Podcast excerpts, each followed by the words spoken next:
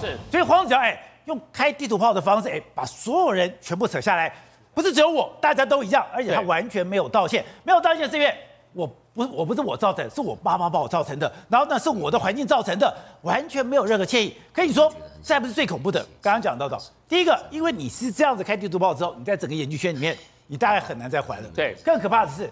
今天一个一个指控，现在已经有四个指控了。四个指控里面最可怕的是，这些人很多都是未成年。没错，如果是未成年，现在回溯出去的话，怎么讲？你可能会负责刑责。刚刚讲哦，现在台中地检署，我们讲，你现在 Me Too 弄那么久，有地检署跑出来吗？有政府机关跑出来说那要负责刑责吗？都没有哦，只有黄子佼这一则说，哎，这东西。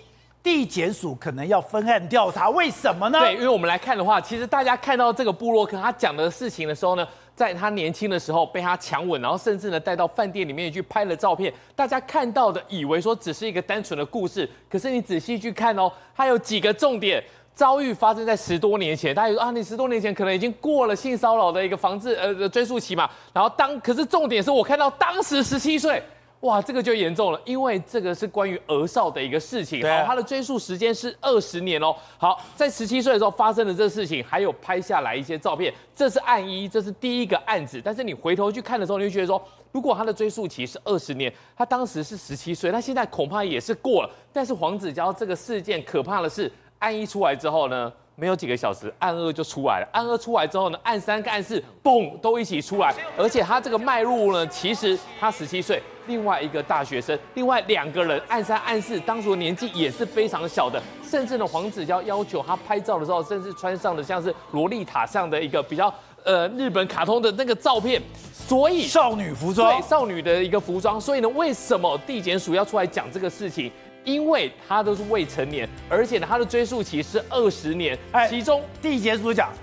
关于报载某艺人涉及违反儿少性剥削条例一事，如果有犯罪情事相关事证，会依法侦办。对，这个话讲出来就收不回去了，因为你有没有相关的情事，这些人都是具名指控，这些人不是说拿一个照片把这个脸给遮住，这些人都是用实名，这些人都是有头贴的，所以地检署，你现在有没有犯罪情事？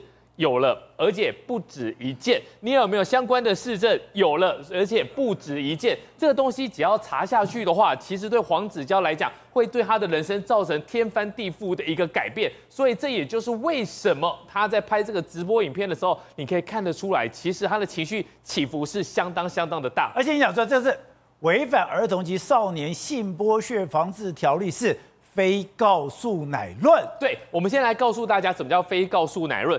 告诉乃论呢，就是说，比如说一些毁损的一些事情，我今天只要你愿意跟我和解，我们处理完之后呢，就不用走上司法诉讼。非告诉乃论就是重罪啊，就是只要是人家知道，好，司法警察、检察官、检察体系知道，就一定得要办的事情。所以你对未成年的儿童、未成年的少女做了这些事情，他们知不知道了？每天铺天盖地的报道，检察官是知道了，所以呢，这个东西就是得要办下去。好，还有一个重点就是他有太多的一个案子了，这后面呢是案三、案四，然后这些细节我真的不好意思再讲了。他用这一句好了。这些过程呢，真的觉得这一切有够恶心。然后呢，突然给我两千块，我不知道这什么意思，因为一开始没有说，那这个东西是两千块。另外一个呢是给了多少钱？另外一个是给了八千块钱。所以呢，黄子佼他整个套路呢都是相当的相同。先告诉你。有一个主题要拍展览是美人鱼，然后呢人鱼，然后呢给了这个钱。另外一个主题呢是告诉他说呢，他有一个杂志需要 model，所以呢请他来拍照。那这个东西呢，其实拍照拍照像像拍照到后面的时候，黄子佼自己都有。一起下去互动，所以呢，甚至有一些比较私密的一个地方，那些照片如果被找到的话，那就是有真凭实据，有真凭实据，然后检察官又得要办下去的时候，我觉得黄子佼他要面对的刑责是非常重的，因为这些都是未成年，未成年的部分还要加重刑罚的二分之一呀。而且他现在很多人讲，他现在非常担心所谓的艺术照是否删除。对，你说如果有照片。那更可怕了。对，如果你有照片的话，那个非常非常的严重啊。那每个都有拍照，只要这些照片被拿下来，被拿当成证物的话，其实一案一罚。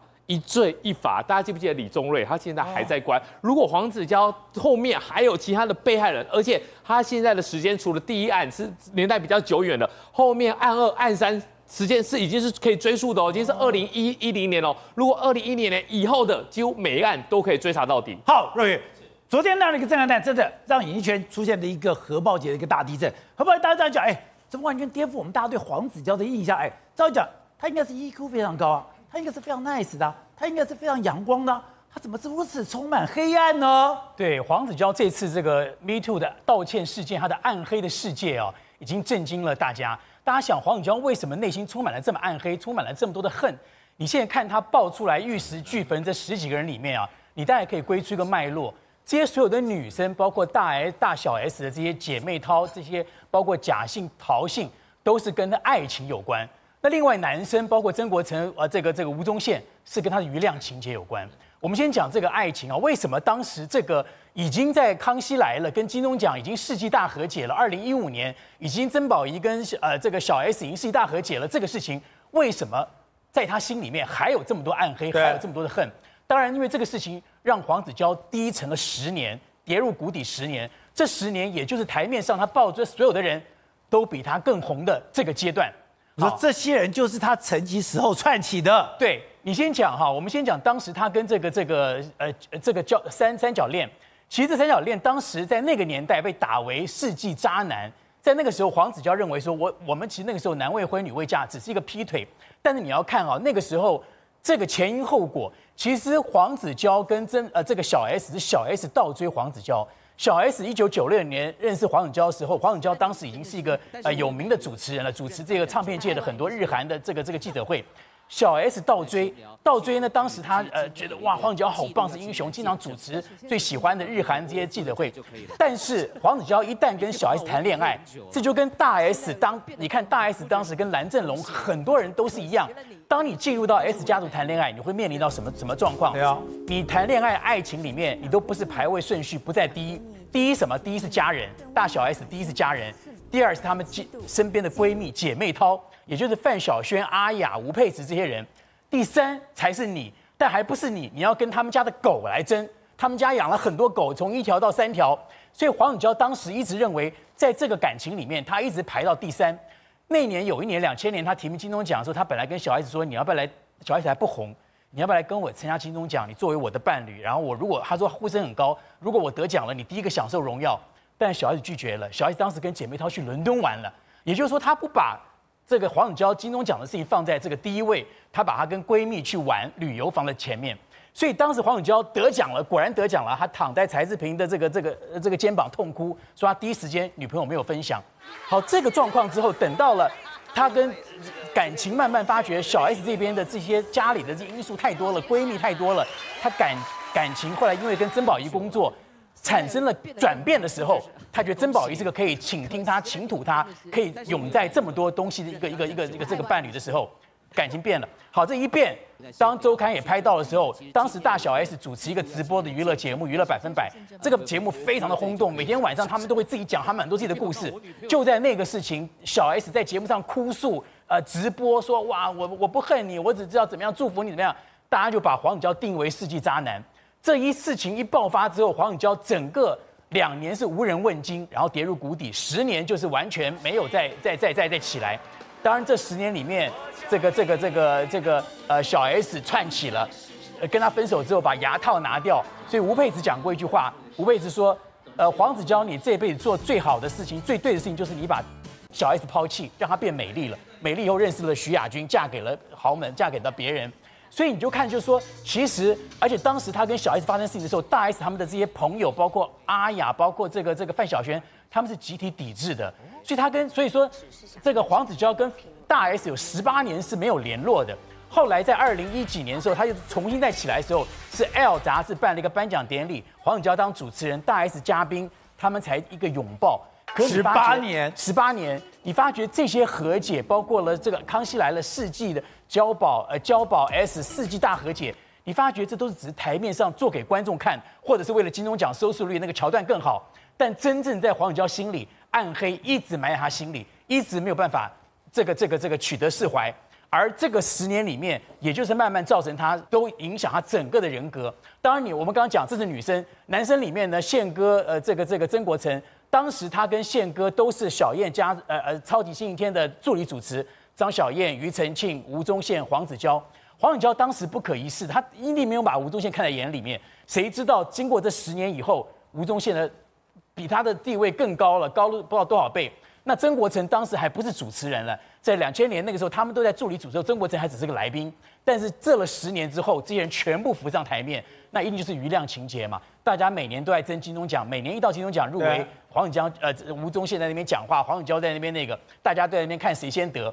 所以我在觉得黄永江心里面一定不把他们当一回事，一定认为如果没有那十年，我今天的成就一定比你们之上。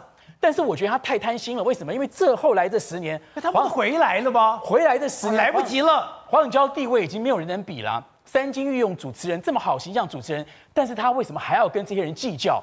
包括了爱情的计较，包括了余量情节的计较，表示这个人的暗黑心理太重太重了。好，所以惠贞刚才讲，现在这样的一个风暴，现在是烧到哎，你之前讲这个风暴会继续烧，果然继续烧。而且没完没了了。是宝杰哥，Me Too，大家现在会认为说，好像黄子佼事件一爆发之后，是对演艺圈投下一个震撼弹。但我跟你讲，Me Too 现在才刚开始，因为你知道韩国过去比我们再早两两三五年开始产生 Me Too。你知道韩国当时的 Me Too 有多么的烧到什么情况吗？有。这个呃，另外一个非常重要的一个诗人叫高银哦，他是韩国三度人家认为他有机会角逐诺贝尔的一个这样的诗人哦，结果他在二零一八年，也就是这个就是高银对。然后你知道他在他二零一八年，也就是他高龄八十五岁的时候，有一个啊比较年轻的一个女诗人，她就出面用一个比较隐晦的写法，但大家一看的人知道人都知道，她其实就是高银。然后讲她高银长期以来对于她的后辈进行一个性骚扰，甚至是性侵的一个事件。这整件事情在韩国的文坛炸开来了。然后你知道韩国做对她做出什么样的处置？包括大学辞去他所有的首席教授这个职位，还啊，首尔市政府关闭了以高银的著作《万人谱》为名的纪念图书馆，他所有官方的荣耀全部都删除掉，还有韩国的教育部删除他十一首分别刊登在中小学教科书上的所有作品，一件不留。换句话说，是把高银这个人从所有的一个文坛的历史地位全部一笔抹杀。地位这么高。地位非常高，然后你知道吗？一开始不是只有那个女艺呃那个女诗人出来讲吗？你知道她说高颖这个多恶劣到什么地步吗？她竟然，比如说我我是高颖，我现在性骚扰这个年轻人，如果她拒绝我的女女的诗人，我会叫出版社不可以再出她的作品。所以他说很多的那个出版社根根本是个共犯结构。然后呢，本来大家会认为说真的吗？有这么夸张吗？后来有一个见证人出来了，这个叫朴正成的这个也是个男诗人，大概四十出头。他出来，然后也是用比较隐晦的方法，但他说我在现场，高银在性骚扰这个女性的过程里面，竟然他在现场，而且他骚扰过程夸张到什么地步？他说，二零零八年四月，我收到一个教授邀请，参加高银在某大学举办的一个公开演讲。公开演讲完了之后，我们大家去吃饭。去吃饭有还有几位女性，结果呢，他喝了酩酊大醉，他开始打量他旁边的女性，然后摸她的手，开始又摸她的臀部跟腿部。旁边的包括刚讲的那个见证的那个男生，整个吓傻了。而出面邀约的一个大学教授，则不不出声制止。后来那个呃那个见证人之后，他还高银竟然现场转给其他的一个男的呃现场的来宾说：“你们敢像我这样吗？”